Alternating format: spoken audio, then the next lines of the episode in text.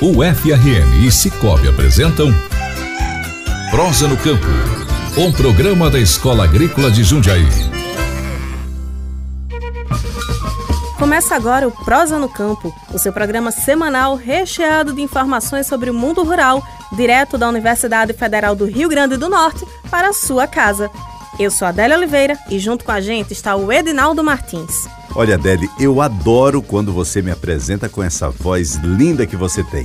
Chegamos agora com pesquisas, projetos, cultura e muita prosa sobre o universo das ciências agrárias.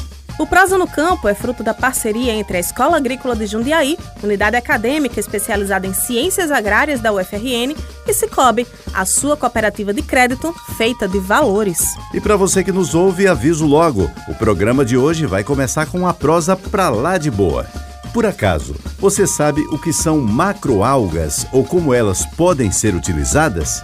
Quem vai nos tirar todas estas e muitas outras dúvidas será o professor Darlio Teixeira, da EAJ-UFRN, coordenador do projeto de extensão Maricultura de Macroalgas. Professor, seja muito bem-vindo à nossa prosa e já explica pra gente o que é esse projeto.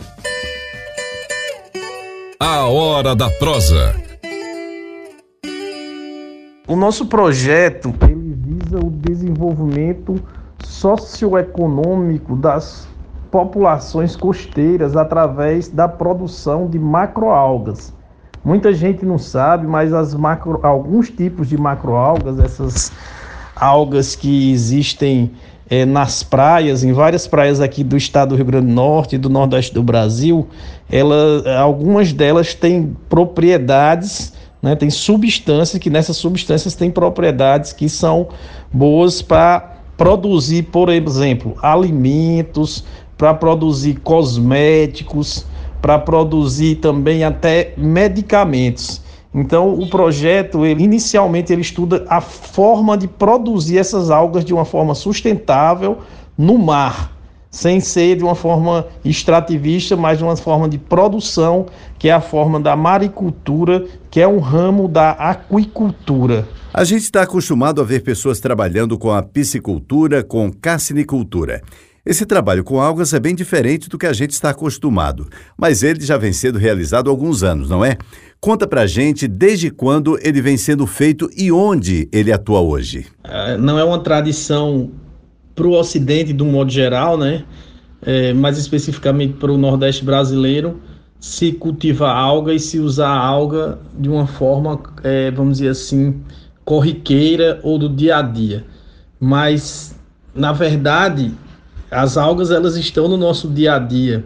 As pessoas que não, a maioria das pessoas que não sabe. Eu posso dizer isso porque que as, a maioria das pessoas não sabe. Recentemente a gente fez um TCC com uma pesquisa que envolveu cerca de 500 entrevistados e poucas pessoas sabiam que era alga ou que poderia produzir. Então, o projeto, nosso projeto, ele, ele vem sendo desenvolvido em diferentes edições desde 2010 aqui no Rio Grande do Norte, mas é, anteriormente já existiam iniciativas em outros estados e a gente tem dialogado com essas iniciativas de outros estados ao longo desses anos. O foco maior da produção de alga, do estudo, né, um estudo relacionado com a produção, na verdade a gente pode dizer que isso faz parte de um estudo e uma produção ao mesmo tempo, é construindo conhecimento e aplicando ele junto com a construção do mesmo. Em, principalmente em Pitangui, que fica no município de Extremoz, a praia de Pitangui, e Rio do Fogo, que é, é um município né, do litoral potiguar, no litoral norte do estado do Rio Grande do Norte. A cada ano a gente tem uma nova edição do projeto, uma nova pesquisa, uma nova frente de trabalho. Dá para a gente percorrer brevemente em cada um dos temas que já foram tratados, nas etapas e pesquisas que já foram realizadas desde o início? É, depende também dos editais que a gente consegue aprovar ao longo do período. É, então esses editais eles vão variando em termos de recurso e é, é a partir daí que a gente tem como agir, como trabalhar junto às associações de forma é um trabalho principalmente trabalho de extensão, mas também é um trabalho de pesquisa. Então a pesquisa a gente desenvolve alguns produtos. Eu posso citar alguns exemplos, né, ao longo desse período.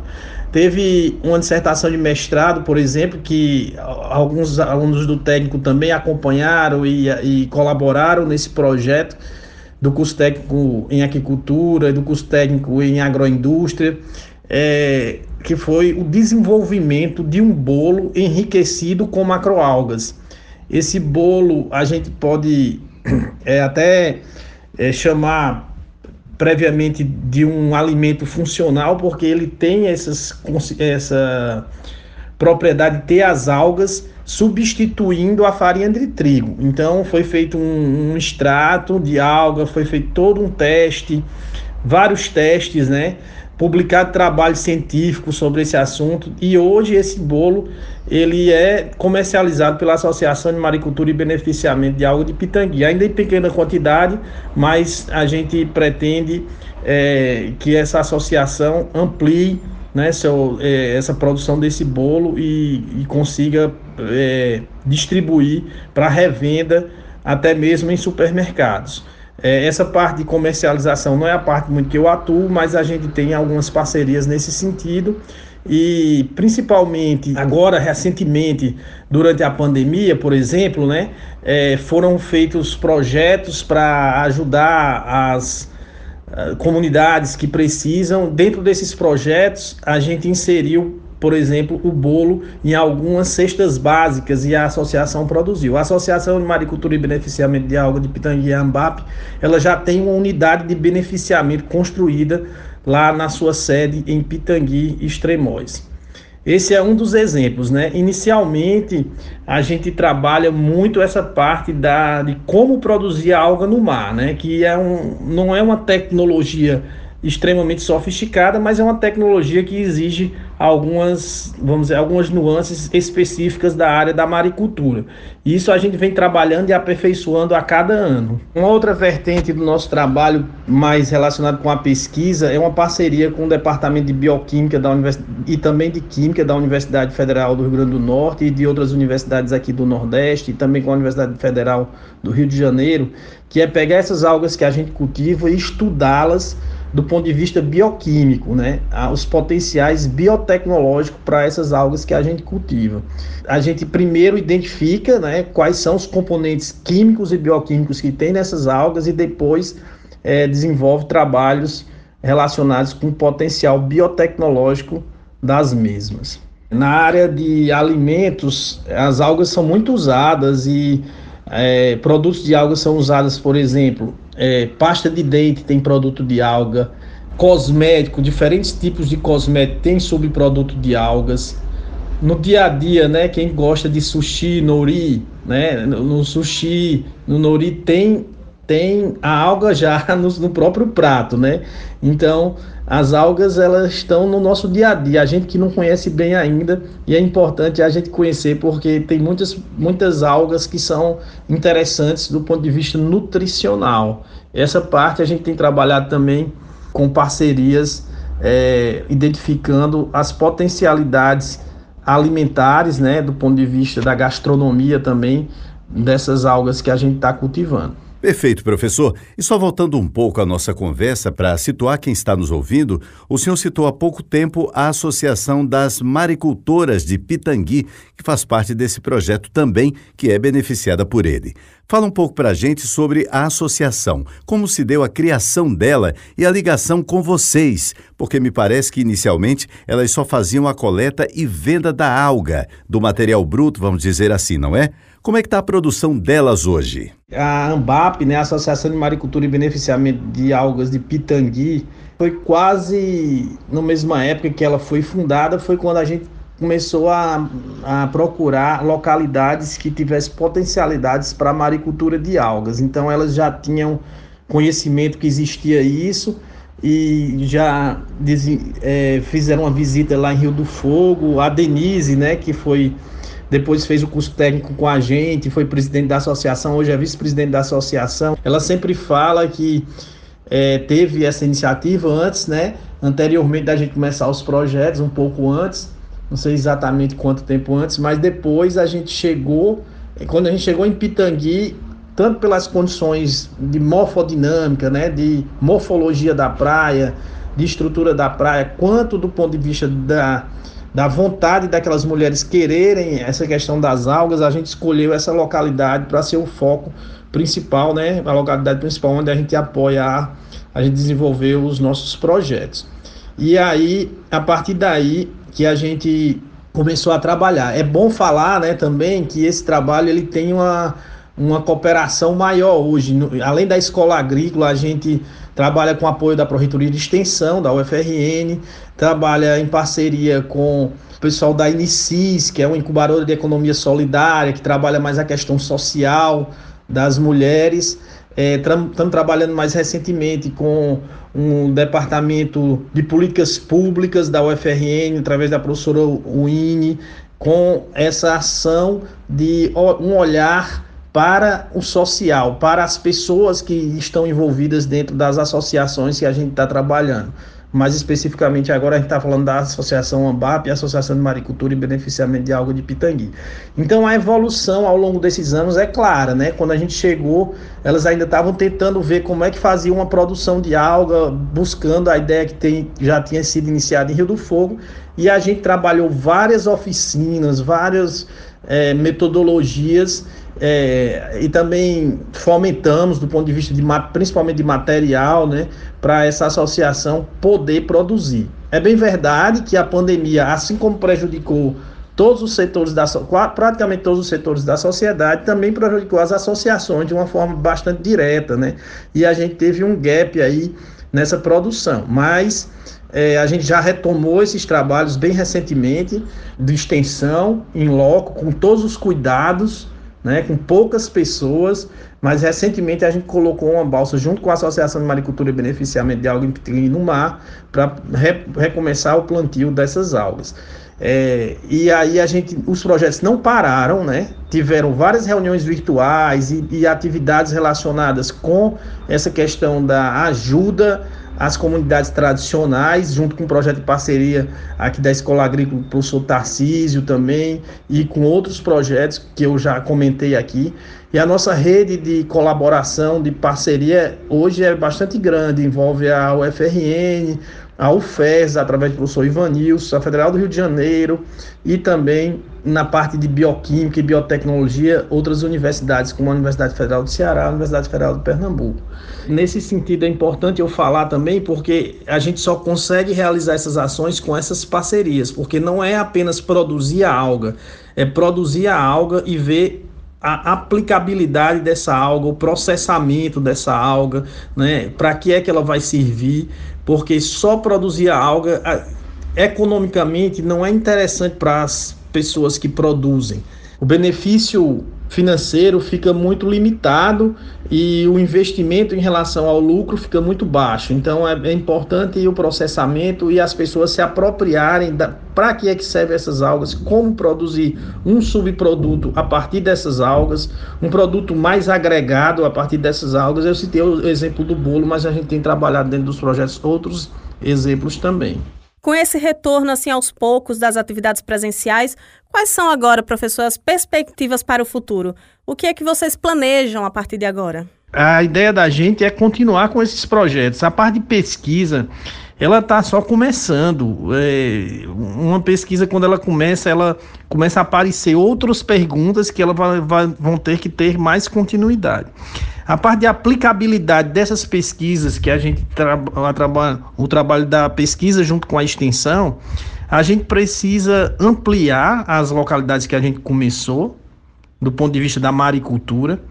A gente precisa fortalecer a rede que já foi criada e consolidar essa rede de maricultura, que é, é a integração entre as associações de maricultores. A gente tem a intenção de associar a produção de macroalgas com as ostras, que é o que chama de cultivo multitrófico para o futuro, para as próximas edições. E dentro dessa questão da rede de maricultura, envolver atores muito além da universidade, além das associações de produtores, o governo do estado, o governo federal, para que esses desenvolvam políticas públicas voltadas para a maricultura aqui no estado do Rio Grande do Norte, no Nordeste do Brasil e no Brasil como um todo. Esse é o nosso trabalho, nossa busca para que isso se torne uma ação não especificamente uma ação pontual, mas uma ação concatenada que tenha grandes resultados para a sociedade do Nordeste do Brasil, principalmente o pessoal da zona costeira que tanto precisa. Excelente, professor Darlio. E para a gente finalizar, para as pessoas que estão ouvindo, que ficaram interessadas no projeto e gostariam de acompanhá-lo, como elas podem fazer? Existe alguma forma de elas terem acesso às pesquisas já realizadas? A gente tem sim as nossas redes, a gente tem um grupo mariculturaeaj.frn, tanto no Instagram como no Facebook, para divulgar nossas ações, as ações que a gente desenvolve. Além disso, a gente tem os nossos relatórios, mas eles são mais internos, né? Os relatórios gerais e a gente publica é, em revistas locais, revistas indexadas também. E essas publicações a gente divulga nos nossos grupos mariculturaeaj.frn. É até interessante todos e todas que tiverem interesse nesse assunto nos seguirem. Obrigado pela atenção. Excelente, professor. O projeto é realmente incrível, gente. Particularmente já tive a oportunidade de acompanhá-lo de perto, lá em Pitangui mesmo, há alguns anos, e é uma rede de trabalho grandiosa e que vale muito a pena conhecer. Eu gostaria de agradecer, professor, por ter aceitado o convite para participar do Prosa no Campo e esperamos que esteja sempre por aqui nos atualizando. Muito obrigado, professor Darlio. Volte sempre. E chegou a hora da nossa pausa bem rápida para um cafezinho. É isso mesmo, não saia daí. O Prosa no Campo volta já. Estamos apresentando Prosa no Campo. Voltamos a apresentar Prosa no Campo.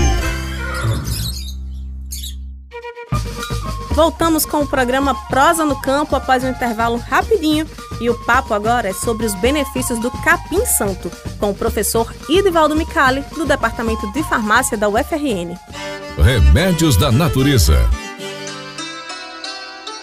Olá, prezados e prezadas ouvintes. Irei falar hoje sobre mais uma bênção que a natureza nos oferece através dos seus remédios, que é o capim santo.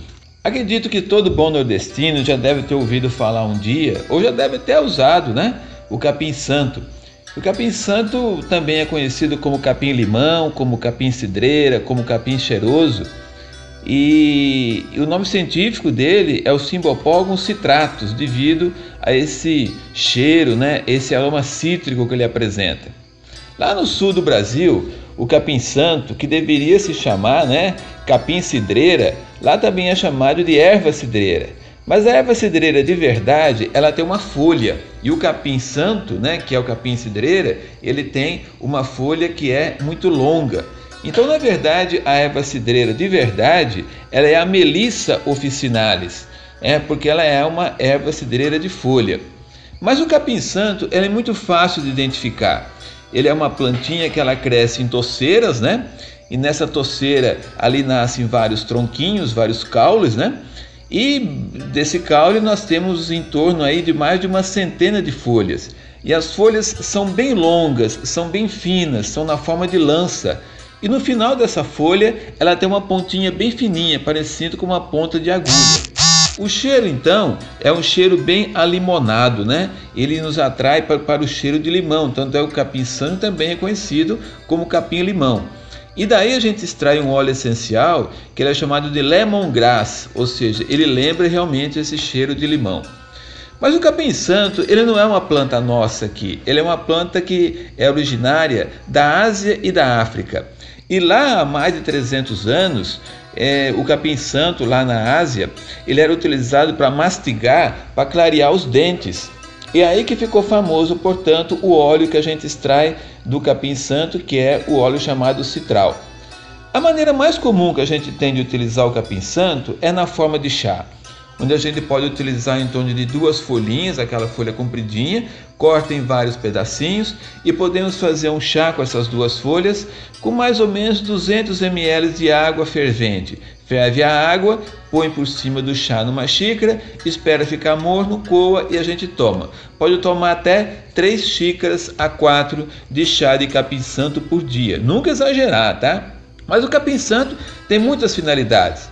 Ele é utilizado como antimicrobiano para cicatrizar feridas na boca que são aptas, é utilizado para aplicar em cima de feridas, né? É também um bom analgésico, né, para diminuir dores de pancadas, de luxações. Mas ele tem também uma ação muito interessante na ansiedade. Ele reduz a ansiedade, reduz a agitação e melhora consideravelmente o sono. Também o capim santo, na forma de chá, é utilizado para reduzir a pressão arterial, porque ele é um bom diurético, né? E também reduz a ansiedade nessas pessoas que têm pressão alta devido à ansiedade. Mas uma das funções interessantes e curiosas do capim santo é que ele é um bom inseticida. Ele é repelente do Aedes aegypti. Sim, sim, o Aedes, aquele mosquito que provoca dengue e também de outras moscas. Ele pode ser utilizado para espalhar no chão do curral, onde ele pode espantar as moscas. Espalha, portanto, as folhas do capim santo no chão, ou pode plantar o capim santo em torno de um curral, ou pode amarrar uma trouxinha do capim santo né, na, nos pilares do curral para espantar moscas. Também ele pode ajudar a eliminar os insetos que criam, né, que aparecem no meio do milho, no meio do arroz, no meio do trigo, de maneira que a gente pode misturar as folhas do capim santo no meio do milho para reduzir o aparecimento daqueles insetos que estragam é, realmente as espigas do milho. Claro que não pode exceder, né? Por exemplo, tomar um litro de chá de capim santo por dia pode abaixar a pressão demais da pessoa, pressão arterial. Pode provocar uma sedação, ou seja, provocar muito sono. Então tem que ter cuidado e também não misturar com outros remédios, né? Então é importante que quando você tiver dúvida, você procura alguma informação mais a respeito disso. Mas uma xícara né, de chá feita com duas folhas do capim santo duas a três vezes ao dia não deixa de ser um excelente remédio da natureza. Eu espero encontrá-los e encontrá-los novamente em nossos próximos programas, para que a gente possa falar, portanto, aqui de mais remédios da natureza. Um forte abraço. Muito obrigada, professor Micali. Minha gente, chá de capim santo é muito bom. Eu amo. Confesso a você que eu também, viu, Adele? Recorro ao Capim Santo sempre. E agora seguimos com a nossa prosa com a queridíssima potiguar Neidinha Rocha. Nossa cultura. Nossa cultura. Nossa cultura. Olá, ouvintes do programa Prosa no Campo. Aqui quem está falando é Neidinha Rocha.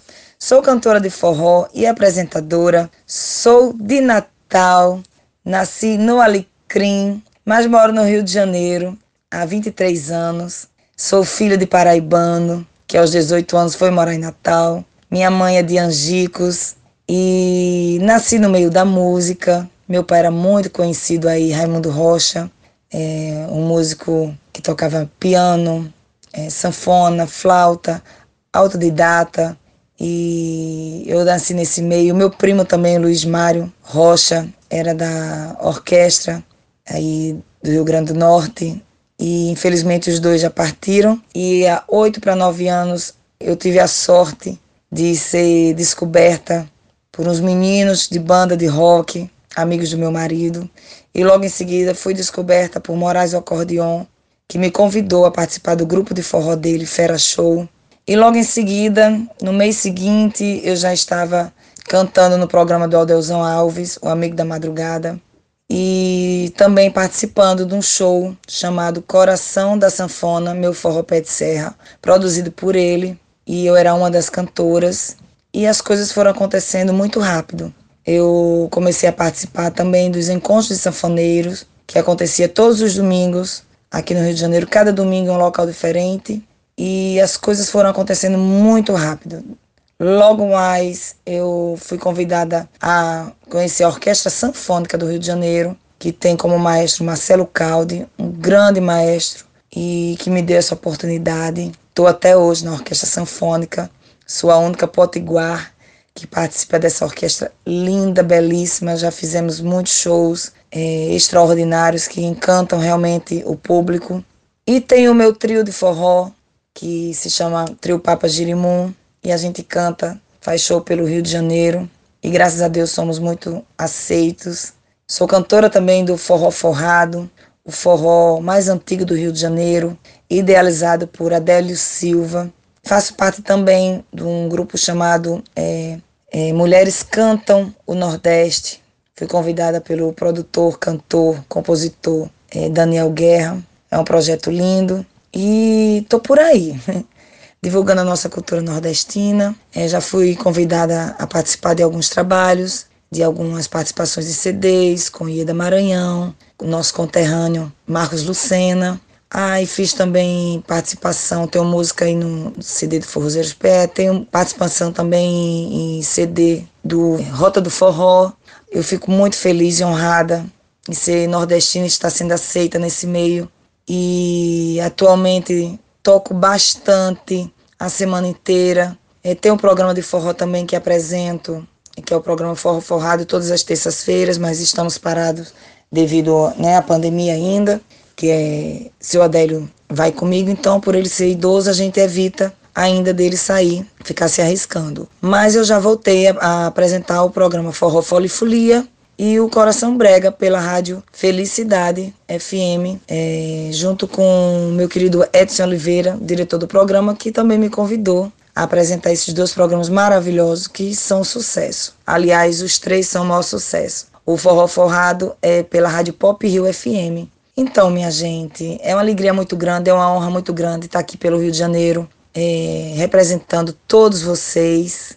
E quero dizer que sou muito feliz e gostaria muito de um dia poder ir à minha terra, mostrar um pouco do meu trabalho. Tive, no meio dessa pandemia, fui convidada a participar da, do programa da Angélica. Fiz uma participação lá representando forró. Também representei a mulher nordestina é, na Câmara Municipal aqui em Niterói. É, representei também a mulher nordestina no Palácio do Governo do Rio de Janeiro. Ai, gente, é tanta coisa que Deus tem me abençoado bastante e fico muito feliz de estar fazendo essa participação nesse programa maravilhoso. Quero deixar o meu carinho a todos vocês, tá bom? Meu cheiro grande. Obrigada realmente de coração. Gostaria que vocês seguissem minhas redes sociais, Neidinha Rocha, no Instagram, no Facebook, no YouTube, que estou sempre fazendo live ao vivo, né? É, mostrando um pouco do meu trabalho para vocês, tá bom? Agradecer a todo o meu público, aos meus músicos maravilhosos. E vamos que vamos. Um cheiro grande, gente. Muito obrigado, Neidinha, por essa prosa maravilhosa. Mas tudo que é bom dura pouco. O programa desta semana está acabando por aqui. Lembrando que você pode ouvir novamente os nossos quadros no Spotify ou enviar as suas dúvidas e sugestões à seção das nossas redes sociais, programa Prosa no Campo, ou ainda através do WhatsApp no número 84991858369. Um forte abraço e até a próxima. Até a próxima, Adélia, e até a próxima aos nossos ouvintes. E para encerrarmos da melhor forma, vamos ouvir a música Cantora de Forró, composição de Maria Fulô, interpretada pela nossa queridíssima convidada Neidinha Rocha. Até o nosso próximo programa.